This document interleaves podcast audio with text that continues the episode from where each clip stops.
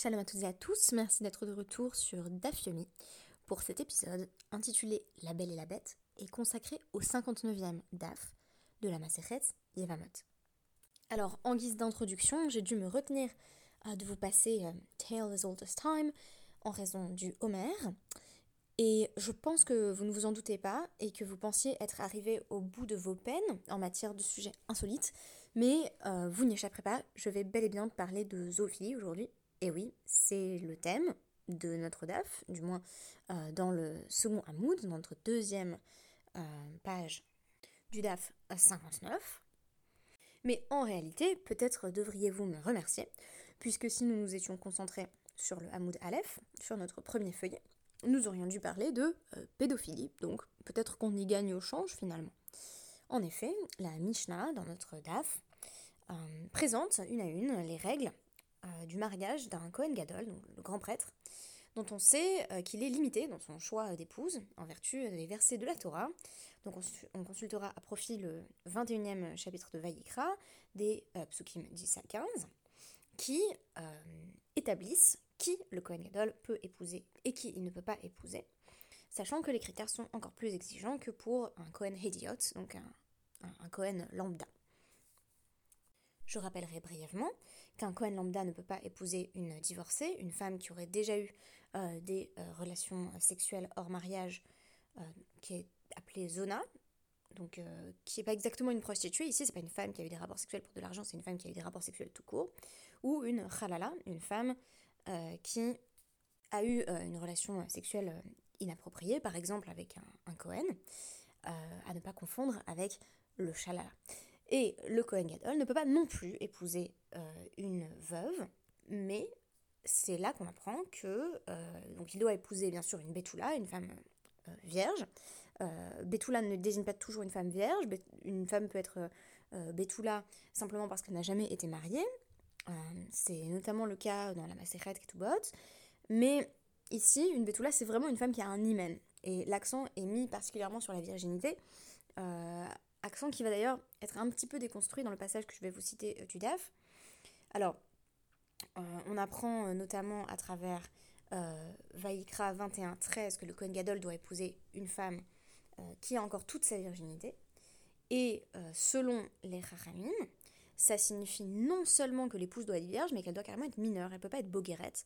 C'est-à-dire que ça ne peut pas être une, une femme, ça peut pas être une femme majeure, donc âgée de plus de 12 ans.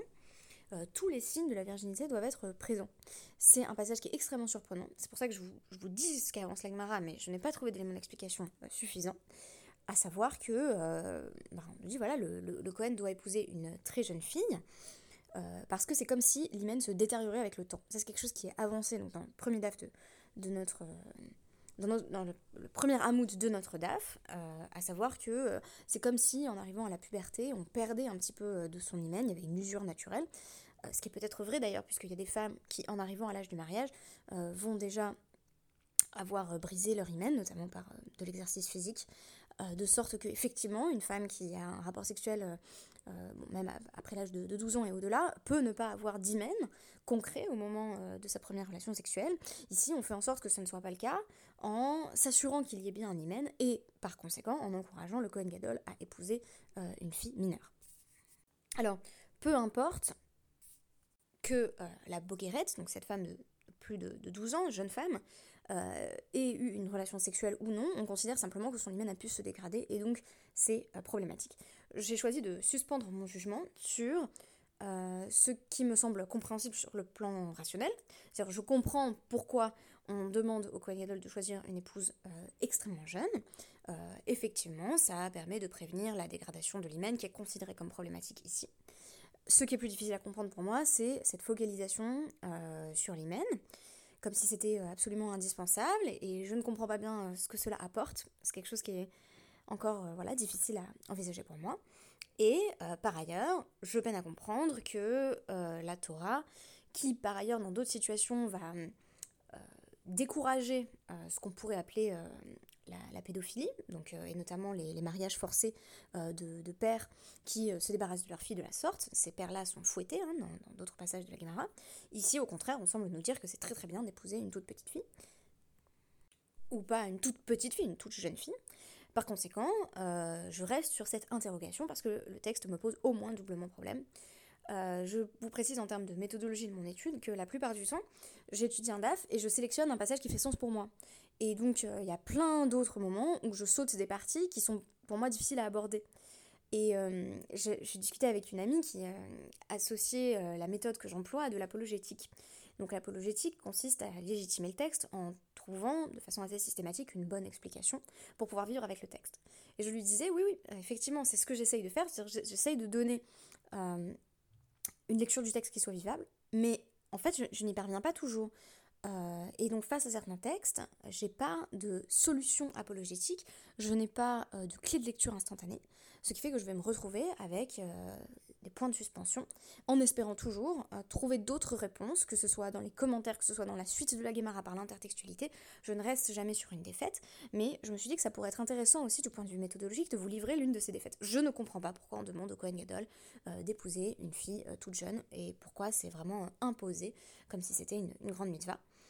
et c'est dû à un certain nombre de présupposés, à savoir la déconstruction de l'hymen dans le discours féministe contemporain, qui a une influence bien entendu sur moi, hein, je ne prétend pas m'en affranchir, et par ailleurs euh, la hum, condamnation euh, à l'heure actuelle de la pédophilie qui est partagée euh, dans la plupart des sociétés, mais évidemment dans la société occidentale qui m'influence et qui rend très difficile pour moi le fait d'entendre qu'il puisse y avoir une mitzvah dans le fait d'épouser une fille aussi jeune, même si peut-être que le Kohen Gadol dans ce cas il, est aussi jeune, hein,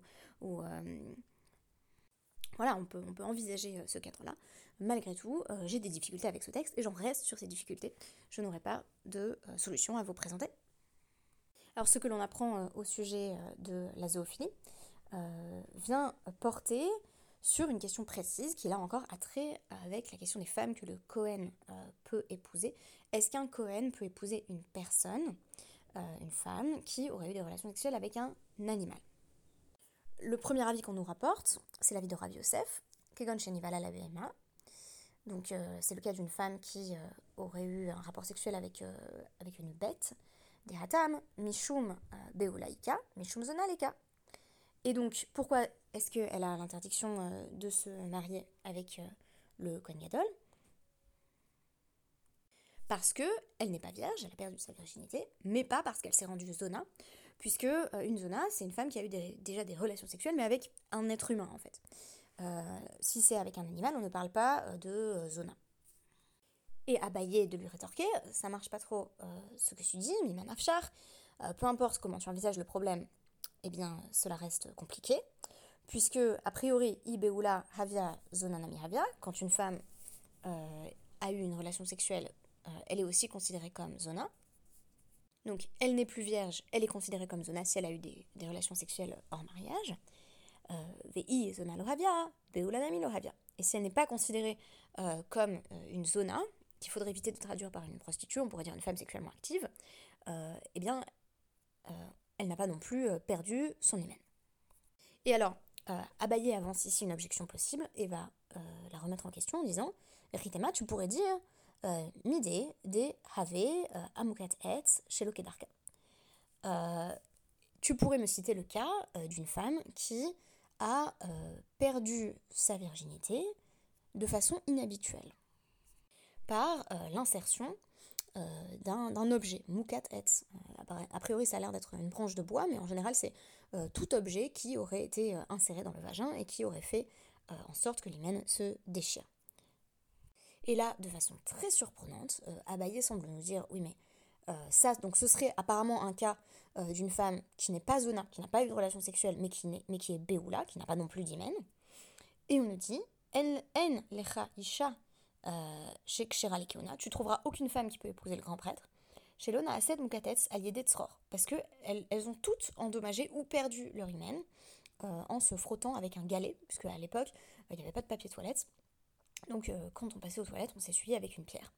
Et Abaye avance ici que du coup, les femmes et, même les, jeunes filles, euh, s'essuyant ainsi, étaient susceptibles de euh, briser leur propre hymen. Donc tu trouverais personne qui peut épouser le Kohen Gadol si tu exigeais que l'hymen n'ait absolument pas été endommagé. Mais du coup, ça rend encore plus incompréhensible l'insistance sur le fait d'épouser une petite fille dont l'hymen ne serait pas encore endommagé. Alors on peut dire, du coup, ça s'endommage avec le temps, alors on va encourager le Kohen Gadol à, épouser une, fille la plus jeune possible, parce que cette, ce tror, ce, galet qui était utilisé pour s'essuyer n'aurait pas encore endommagé l'hymen plus que ça.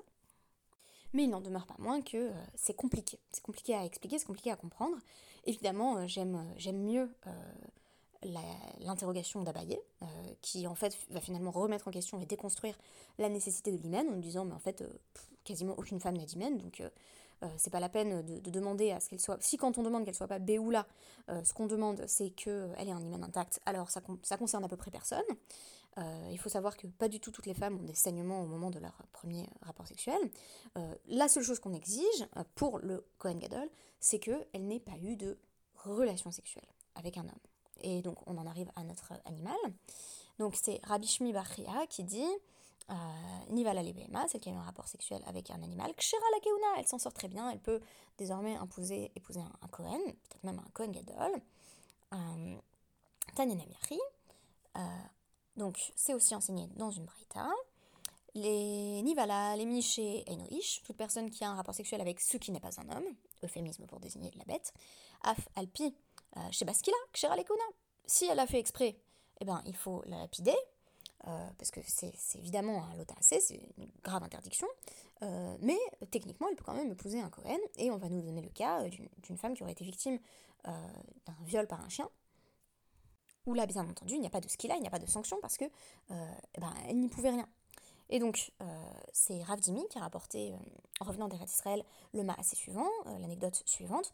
Donc, on nous dit maasé be riva achat be haitalo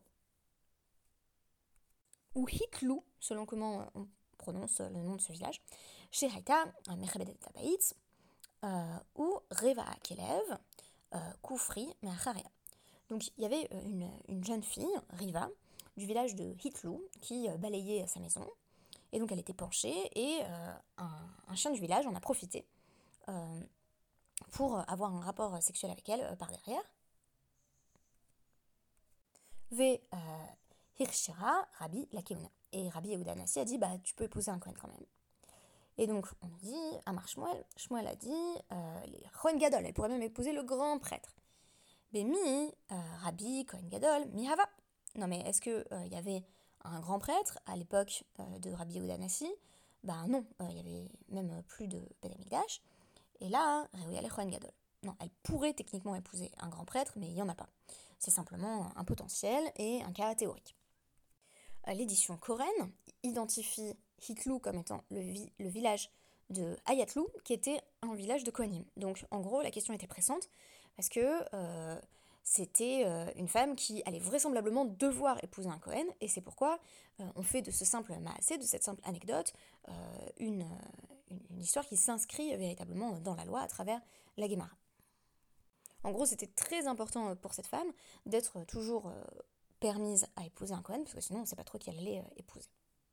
Euh, d'où euh, il va être déduit que euh, la BMA. On ne parle pas de relation sexuelle, on ne parle pas de vie sexuelle active quand c'est avec un animal. Comme il est dit dans Devarim 23-19, Lo tavi etnan zona ou mechir kelev. Tu n'apporteras pas donc le salaire d'une prostituée ou le, le prix d'un chien, ce qui suppose bien qu'on a affaire à deux phénomènes différents, qui étaient d'ailleurs deux formes de prostitution, puisque la Gemara interprète Mechir Kelev comme euh, le fait de, vendre euh, une bête cachère pour avoir le droit de euh, coucher avec un chien. Donc je vais voir la voisine et je lui dis Excuse-moi, j'aimerais bien avoir une relation sexuelle avec Médor. Est-ce que tu veux bien que je te donne ma vache Marguerite en échange d'une relation sexuelle avec Médor? Et elle dit Oui, oui, pas de problème, ben, c'est Mechir Kelev. Je suis désolée pour cet exemple qui aura choqué les âmes sensibles parmi mes auditeurs et auditrices. Et du coup, j'ai l'impression qu'à travers euh, cet exemple de la zoophilie, on met le doigt sur euh, le problème, en quelque sorte, dans les relations sexuelles avec un animal, c'est que tout simplement, il ne s'agit pas de relations sexuelles à part entière.